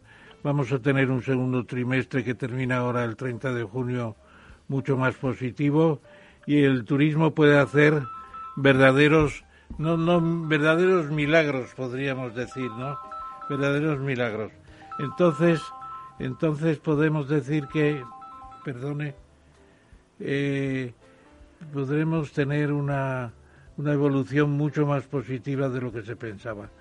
Contribuyen a ello no solo el turismo, las ventas al por menor, por ejemplo, el TPV, que es el sistema de terminales de venta de tarjetas, ha experimentado tasas del 30% en los últimos meses y eso es formidable, el consumo y la inversión, además del turismo.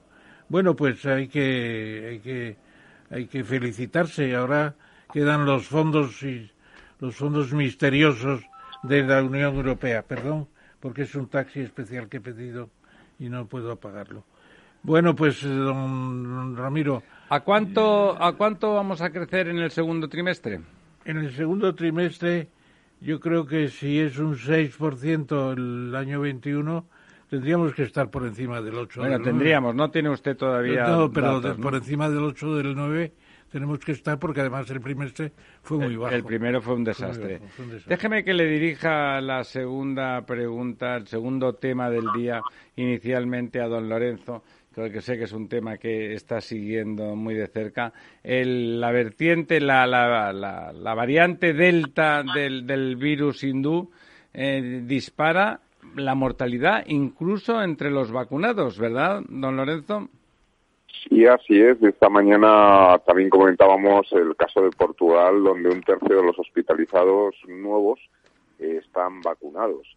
Eh, es decir, realmente esta variante y hay otra variante adicional nueva que ya se está avisando, que es la Delta Plus, donde parece ser que tiene una capacidad de, de mortalidad bastante más alta.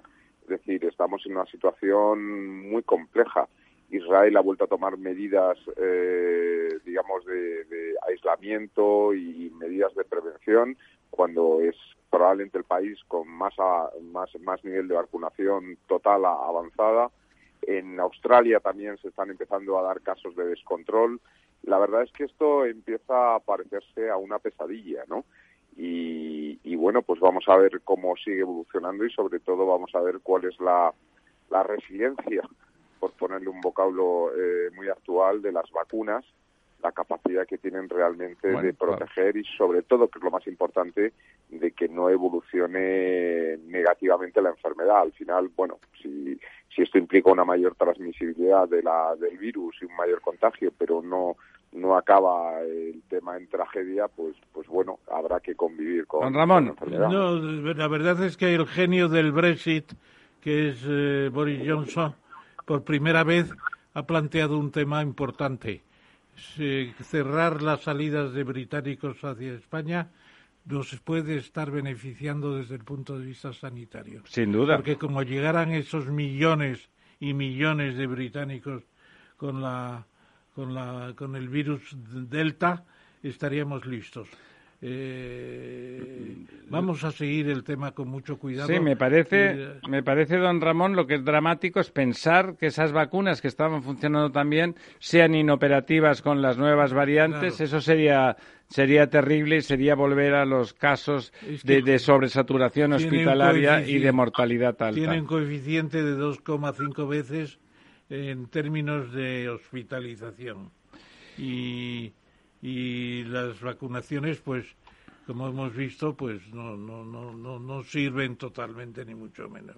Bueno hablábamos antes de Sánchez Galán por motivos otros pero bueno él sin duda puede hablar con criterio de lo que ocurre con, con la electricidad y de qué significan eh, esas subidas. Según él según el señor Galán eh, la subida de la luz beneficia a Hacienda.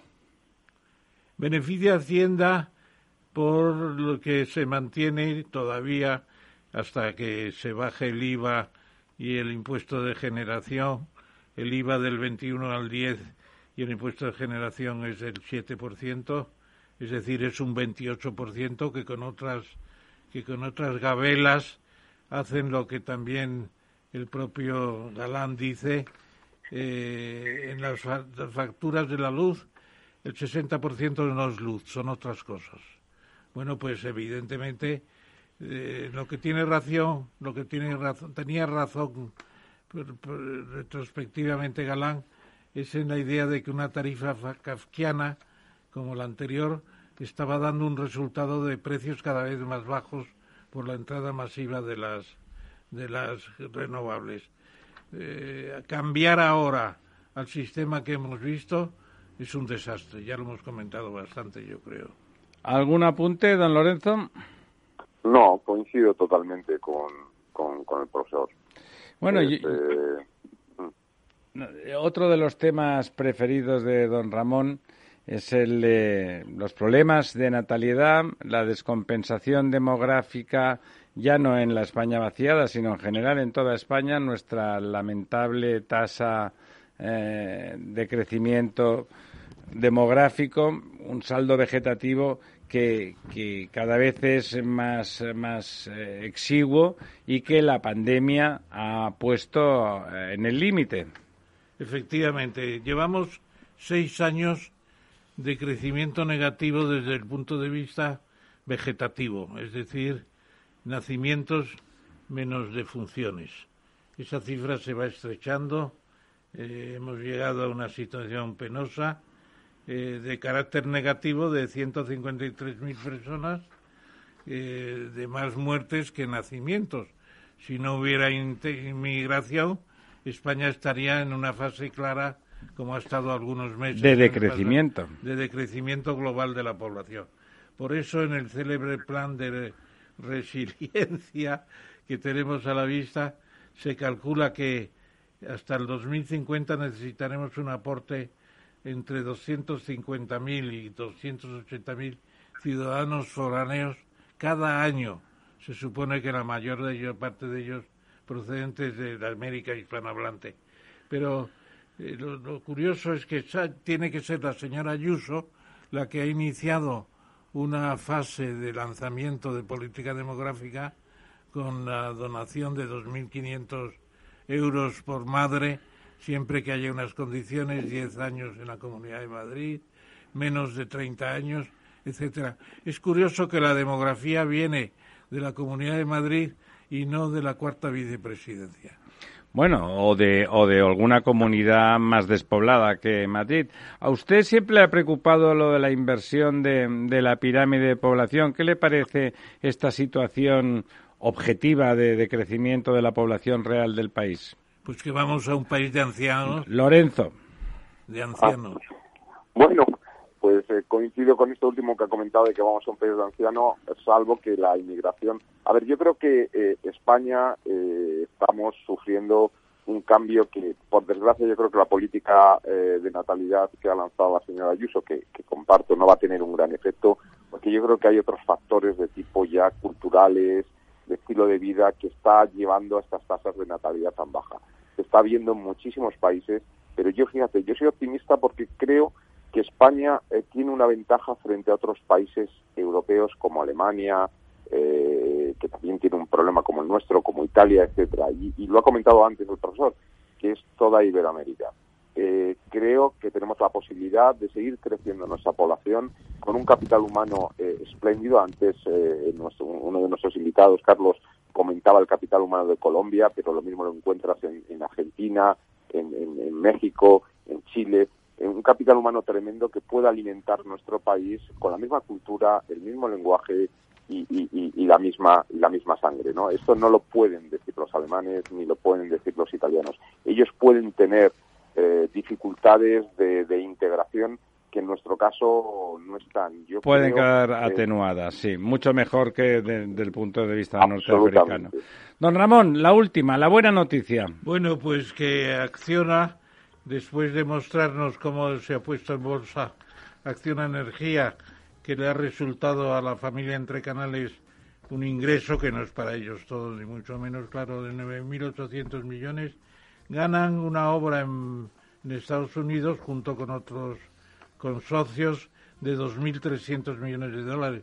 Y no es una obra cualquiera, es un canal fluvial del río Rojo, Red River, entre Dakota y Minnesota, para las crecidas del río Rojo que anega a todos los estados. Para regular esas, Es fantástico que eh, modificaciones de infraestructuras ya profundas se hagan por una empresa española que buena falta nos haría también que hicieran alguna. Ahora que aquí a cualquier intervención hidráulica en, en nuestros sistemas se le llama anomalía, se le llama anomalía.